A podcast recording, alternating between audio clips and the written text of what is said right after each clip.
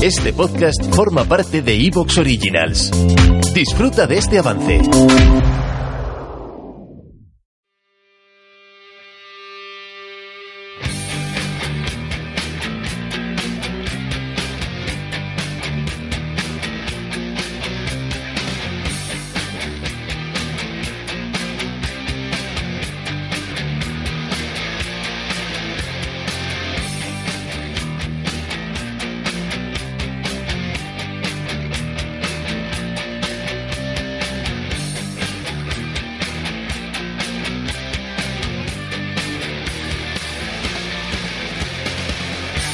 Bienvenidos familia a este programa de Colectivo Burbuja en el que eh, vamos a entrevistar al compañero Fernando.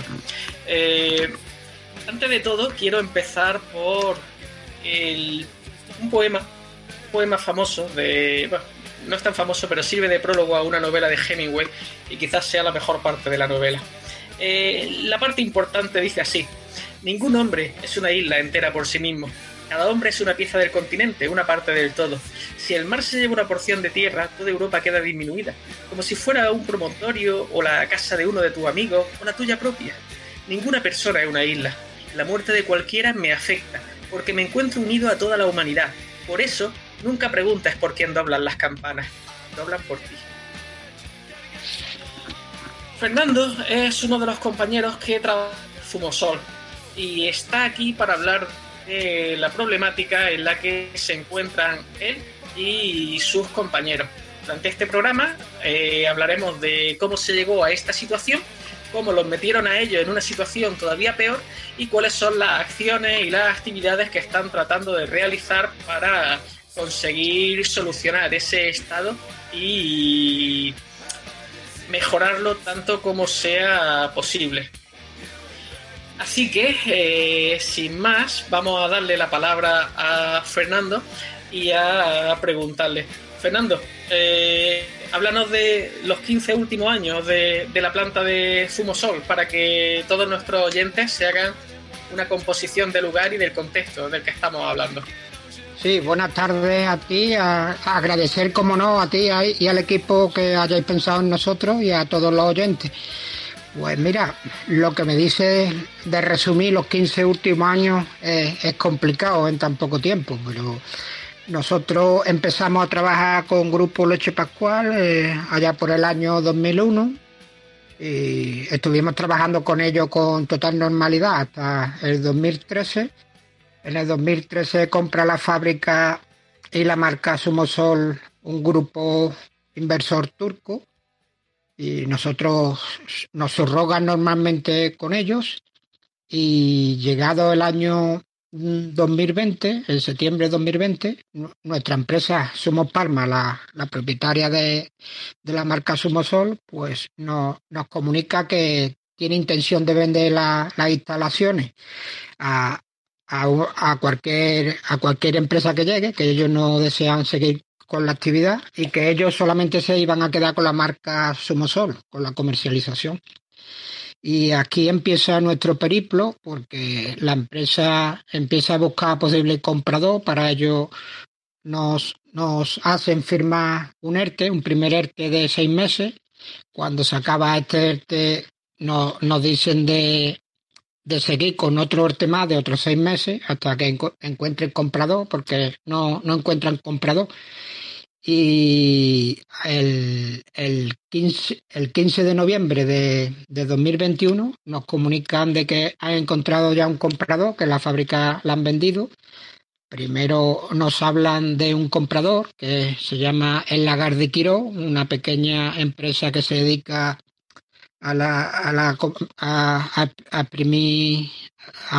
vamos, uva, uva no, aceituna, perdón, hace aceite, básicamente.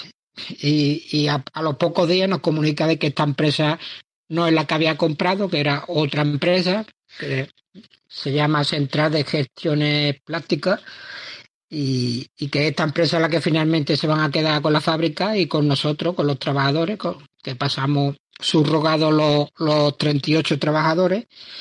Y nuestra sorpresa fue que a los 19 días esta supuesta empresa que compra, pues anulan el alta de todos los trabajadores con efectos retroactivos al primer día de la compra. Y, resulta que nos encontramos en que no estamos dados de alta en ninguna de las dos empresas, ni en Sumos Palma, Sumosol, ni en esta nueva empresa CG Plus, y tampoco hemos sido despedidos de ninguna de las dos empresas. Y aquí empieza toda nuestra pesadilla, porque nos encontramos que no en un limbo laboral en el que no pertenecemos a nadie ni, ni siquiera teníamos derecho a desempleo. Es un poquito concentrado todo lo que he dicho, espero haberme explicado bien y que lo hayáis entendido. Visto así, tal y como lo has contado, eh, te puede hacer una idea de cuál es el desarrollo de esta situación hasta llegar a, a lo peor. Pero vamos a, vamos a ir un poquillo por parte porque hay un par de cosas que hemos estado viendo y que nos gustaría, nos gustaría preguntarte para que a nuestros oyentes se lo detallara un poco más. Eh, el grupo inversor turco es especialista en historias farmacéuticas, tengo entendido. Así que eh, ¿Hubo alguna notificación, alguna información de por qué razón eh, había puesto su interés en la marca y en el proceso de elaboración de, zumo y derivados de la naranja? Sí, a los trabajadores comentaron que estaban ampliando su, su sector, que, como tú bien dices, se dedican a productos farmacéuticos y que quieren eh, empezar a, trabajar en el sector del zumo. Para eso compran la fábrica y intentan llevar, a explotarla lo mejor posible, pero pero los resultados no, no lo han hecho del todo bien. Hay, algo, hay, una, hay una pregunta sobre esto. Eh, ¿Hay algo que objetivamente vosotros como expertos de esta actividad pudierais decir esto lo estaban haciendo mal para que los resultados no fueran suficientemente buenos? Obviamente. Ellos se metieron sin conocimiento del sector, del sector del zumo de naranja y empezaron contratando a grandes directivos de diferentes sectores, del sector automovilístico, del sector de, la cerveza, pagándoles grandes salarios a todos ellos y empezando a agotar eh, eh, el fondo que tenían para, para esta actividad y nosotros entendemos que ha causado todo esto, ha habido pérdida acumulada durante cada año hasta que, no han podido soportarlo y la única vía que le ha quedado es deshacerse de la, de la fábrica. Jolín, pues ya, ya es triste que una empresa que en principio es solvente y funcione bien eh, acabe entrando en pérdida por el volumen de salarios pagados a altos ejecutivos que no saben del tema. Exactamente. Al final, los que hemos pagado el pato, como se dice, somos los 38 trabajadores que somos profesionales y entendemos bastante del sector. Lo que pasa es que los directivos no han, no han sabido explotar la, fábrica y al final lo, lo estamos pagando nosotros.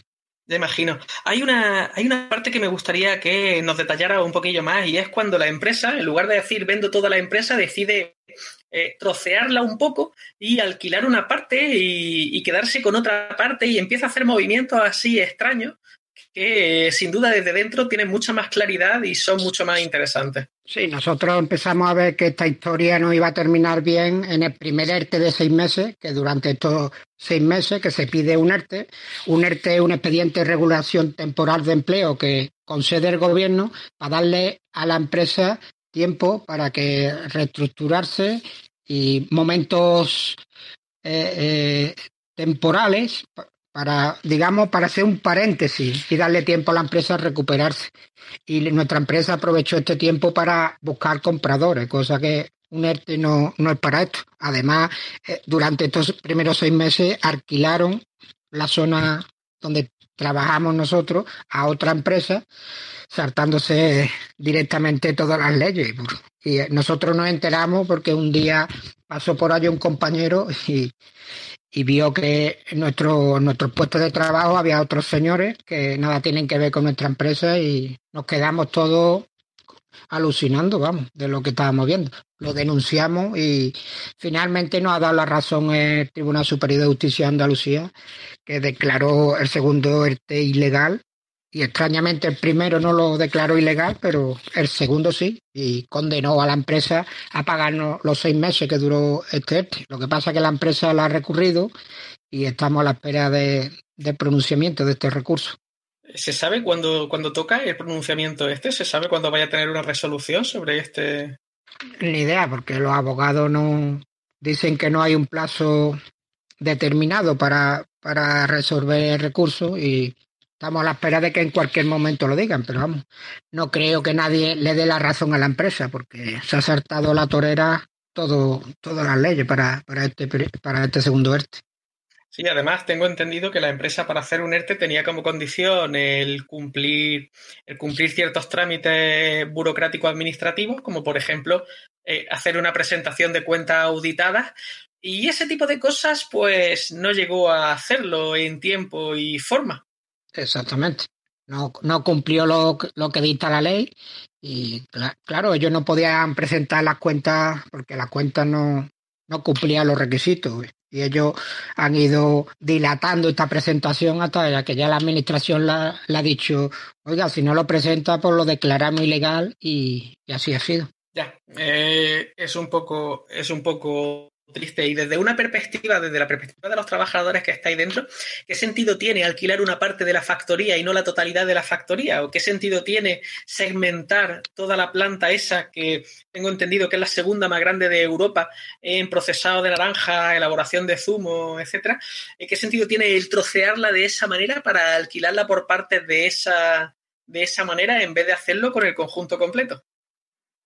Sí, pues nosotros entendemos que la empresa nuestra, Sumo Palma, ha intentado vender la fábrica.